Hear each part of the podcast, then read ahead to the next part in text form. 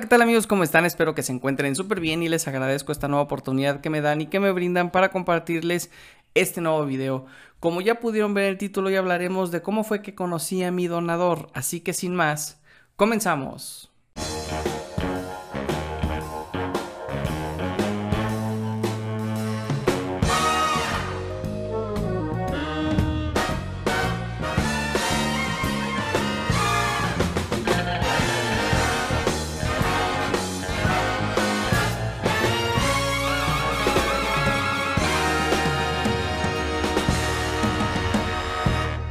Antes de empezar con este interesante video, quiero comentarles y recordarles que la semana pasada subí un video que también es bastante interesante.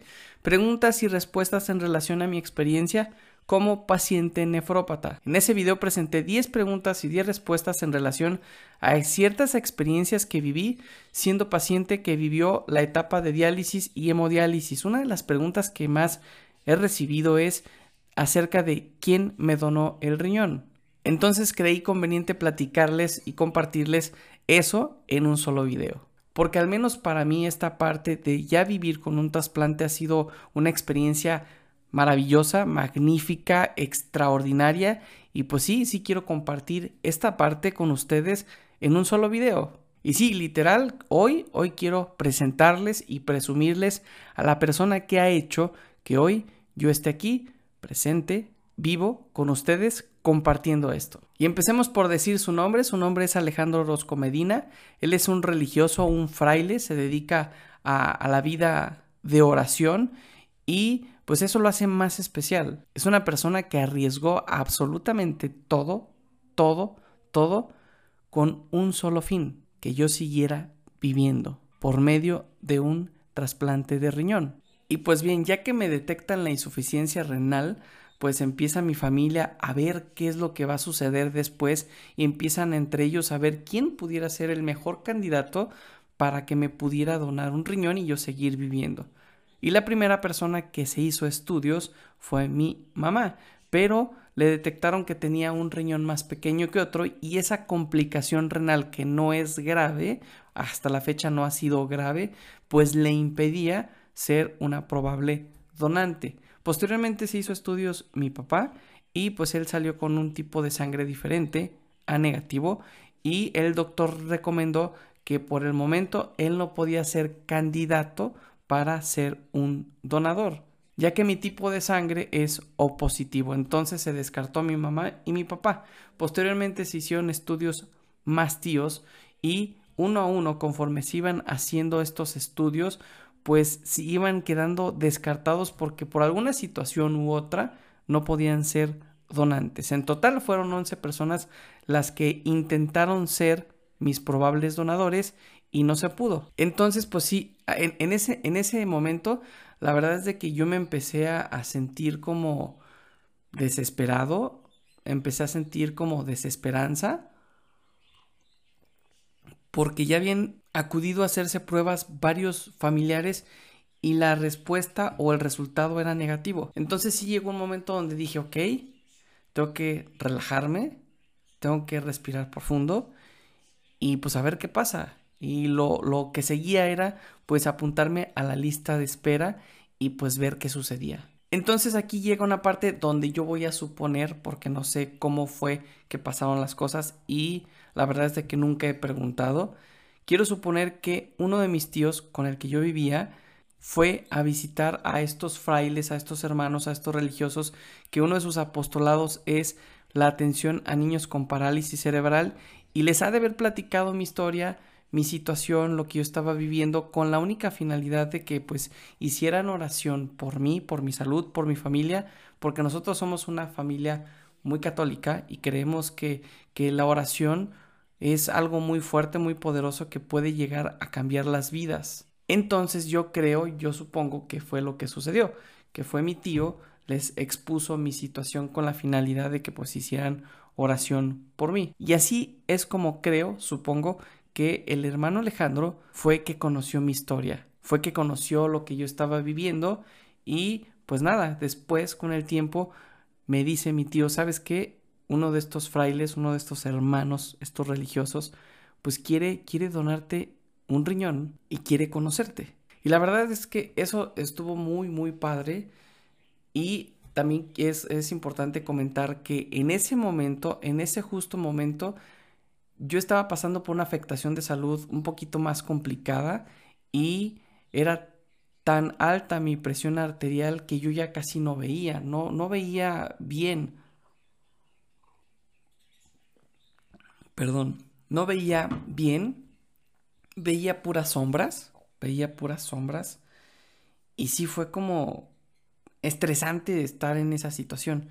En fin, me dice mi tío, vamos a ir a conocer al hermano Orozco Medina, donde él vive, donde él hace su apostolado y la intención era que yo lo conociera y empezara a tener cierta comunicación con él previo a preparar todo lo que es el conjunto de estudios que se requieren en el protocolo de trasplante. Total de que fuimos, fuimos a, la casa hogar donde, donde él se encontraba y la verdad es de que empecé a sentir una paz, una tranquilidad, hubo algo que me dijo, ok, a pesar de que ya 11, 11 de mis familiares hicieron el intento y no lo lograron, empecé a sentir un poco de esperanza. Total, llegamos, nos recibe un, fraile, que ahora ya es sacerdote, Filiberto Dorantes Rodríguez, y yo solamente veía una persona con una túnica blanca y no le alcanzaba a apreciar el rostro, por lo mismo que tenía. En fin, pasamos a la oficina donde se encontraba el hermano Alejandro, no recuerdo bien de qué platicamos, pero igual yo me sentía nervioso, me sentía un poquito confundido, no sabía bien qué iba a suceder. Me refiero a qué iba a suceder en el futuro si él llegaba a ser mi donador. O sea, me sentía hasta cierto punto con cierto temor, pero con algo de esperanza. No sé, un, una, un cúmulo de, de sentimientos encontrados. Y lo que sí recuerdo es de que yo por más que trataba de fijar mi mirada en su rostro, pues no veía nada por, por esta afectación que tenía en la vista. Lo que sí es que a partir de ese momento empezamos nuestro protocolo de trasplante y aparte de nuestro protocolo de trasplante tuvimos que acudir a una notaría pública para que se nos entregara una carta notarial que nos pedía el Instituto Mexicano del Seguro Social porque eh, mi donador, mi donador pues no, no era familiar mío, era un donador vivo no relacionado y pues nos pedían que tuviéramos una carta notarial donde se especificara que la acción de la donación iba a ser totalmente altruista. Y pues bien, empezamos con esto del protocolo, se empezaron a hacer uno a uno los estudios hasta que por fin se hizo la arteriografía, que es donde se decide qué riñón es el que, el que van a, extraer para la donación. Y en ese momento yo estaba de, güey, no mames, sí me va a poder donar sea, yo estaba con una emoción por dentro increíble, no me la podía creer, de que no éramos familiares, no éramos nada, había cierta compatibilidad que hacía que pudiera donarme un riñón, entonces si era algo de, wow, esto es un milagro. Y me empecé a sentir con más ánimos, empecé en ese momento a tener un poquito más de esperanza porque de, de reconocer que hubo un cierto momento, un lapso de tiempo, no todo el proceso de mi enfermedad, pero sí un tiempo donde empecé a ser más negativo, donde ya no sentía ganas de vivir, donde prácticamente todo me valía madres. Y el darme cuenta que había una posibilidad de seguir viviendo, eso hizo que, que me reanimara y que dijera, güey, no mames, hay esperanza. Y por fin, por fin nos dan una fecha tentativa. No recuerdo bien qué fecha fue porque fue la primera. Total de que fuimos al hospital, nos internamos y demás, y a mi donador le da gripe.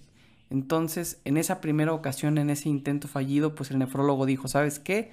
No se puede hacer el trasplante porque tiene gripa el donante y no vamos a poner en riesgo su vida, su salud. Tiene que estar bien para poder entrar al quirófano para realizarse el trasplante. Entonces, pues nos regresan a casa él tenía gripa y posteriormente a mí después también me da gripa. Total de que de la primera ocasión a la segunda pasó más o menos mes, mes y medio. Total, llega el momento donde nos da nuestra segunda cita para este, para este encuentro del trasplante. Y recuerdo que nos internamos un 22, 22 de marzo del año 2000. Y fue muy interesante porque yo me sentía feliz, contento, pero también empecé a experimentar algo que no había sentido antes y era la preocupación de que yo no quería que le pasara algo malo a mi donador.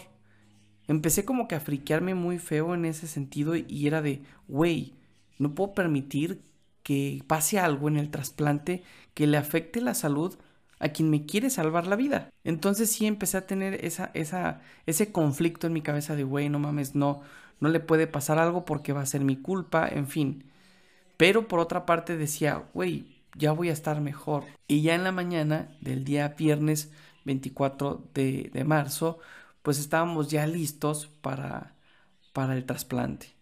Entonces fue algo bonito, algo increíble, algo que jamás se olvida.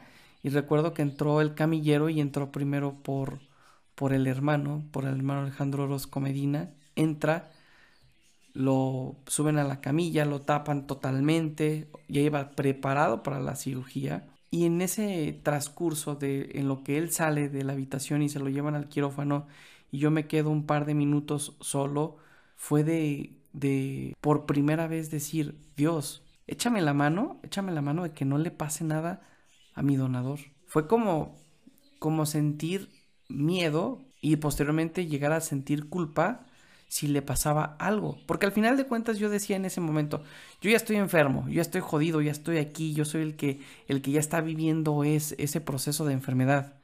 Pero él no. Y fue una lucha interna que duró un par de minutos de, güey, no quiero que le pase nada. Porque si le pasa algo, va a ser mi culpa.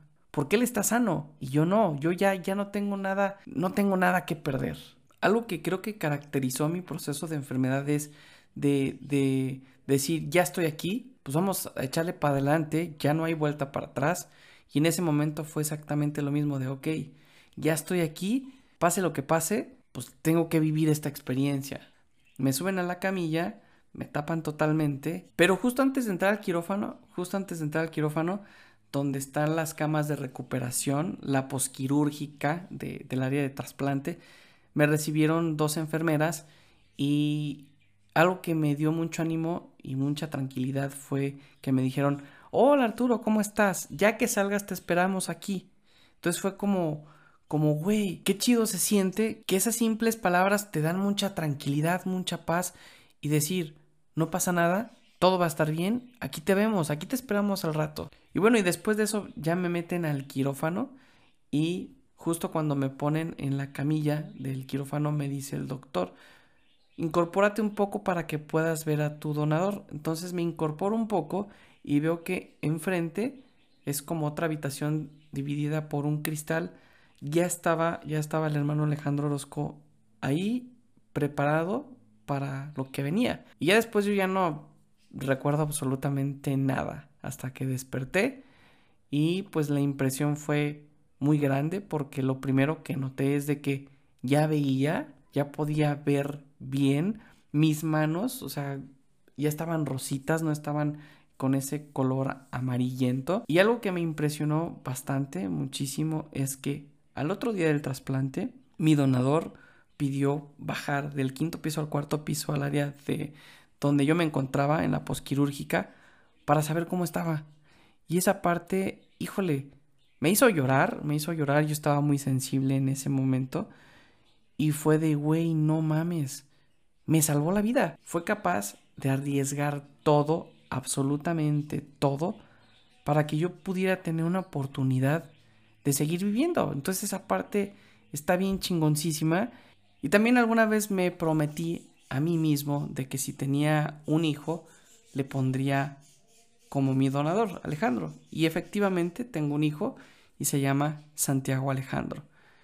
Esto me hace recordar el sentido de todo lo que he vivido y que todo, todo lo que después del trasplante he experimentado es gracias a una acción que se llama donación de órganos. Y pues bien, ya para finalizar este video quiero decirles, comentarles, compartirles que si estás en el proceso de esperar un trasplante, pues de que le sigas echando muchas ganas. Esto no se acaba hasta que se acaba hay que luchar mucho, hay que tener mucha fe. Sé que va a llegar momentos de desesperanza, estrés, enojo, enfado, pero créeme que siempre hay un plan perfecto y estoy seguro que tu trasplante llegará en el momento menos esperado. Y cuando llegue ese momento, disfrútalo. Abraza ese momento y guárdalo en tu memoria, en tu corazón, toda la vida. Así que, pues nada, por mi parte fue todo. Espero que les haya gustado el video, no dejen de compartirlo y de darle like, pero sobre todo lo más importante, como siempre, suscríbanse al canal y no olviden activar la campanita de notificaciones y nos vemos muy pronto, seguramente así será, en un video nuevo.